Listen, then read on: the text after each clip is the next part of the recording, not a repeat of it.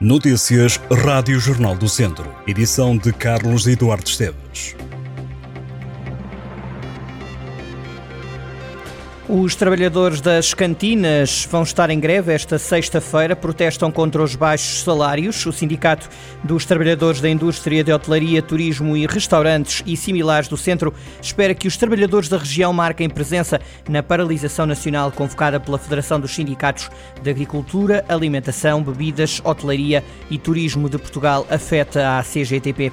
O sindicato antevê que vários refeitórios das escolas, institutos de emprego e fábricas possam encerrar na zona centro devido a esta greve que contesta a falta de aumentos salariais nos últimos 20 anos.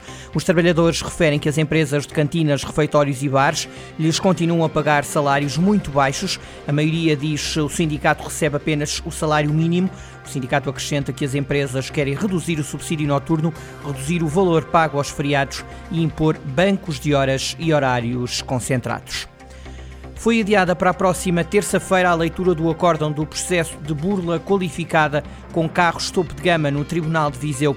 A decisão do coletivo de juízes seria conhecida esta quarta-feira, mas a sessão acabou por ser reagendada por questões judiciais e de prontidão do acórdão. A leitura deverá ser feita obrigatoriamente na terça-feira às duas e meia da tarde, tendo em conta que o processo já se arrasta desde o ano passado e que há seis arguidos que estão em prisão preventiva, cujo prazo está em vias de terminar avança a CMTV.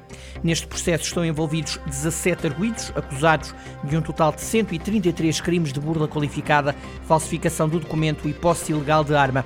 O julgamento começou em março deste ano. De acordo com a acusação, 12 dos arguídos engendraram um plano para ludibriar pessoas que colocavam carros de gama alta à venda na internet. Os arguídos faziam as vítimas acreditar que estavam interessados em comprar os carros, passavam-se por pessoas com posses e profissões de relevo para assim se apropriarem dos carros sem os pagar.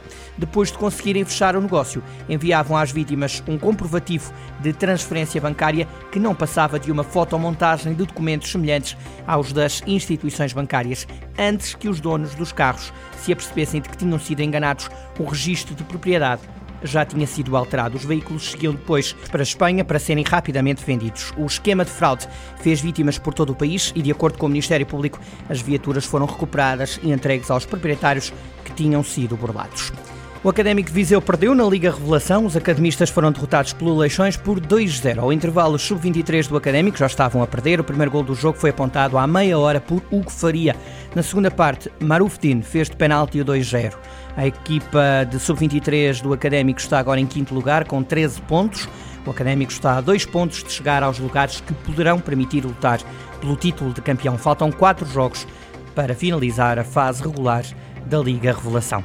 Manuel Pinto Pereira Viegas, natural de Parada de Gonta, no Conselho de Tondela, é um dos candidatos ao Conselho das Comunidades Portuguesas nos Estados Unidos.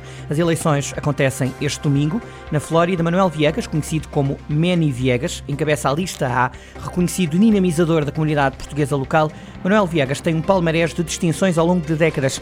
É um dos apoiantes da petição Português para Todos. Garante ter-se recandidatado para servir e defender os portugueses. O Conselho das Comunidades Portuguesas é um órgão consultivo do governo para as políticas relativas às comunidades portuguesas no estrangeiro e tem sete assentos reservados para os conselheiros nos Estados Unidos, um deles é na Flórida.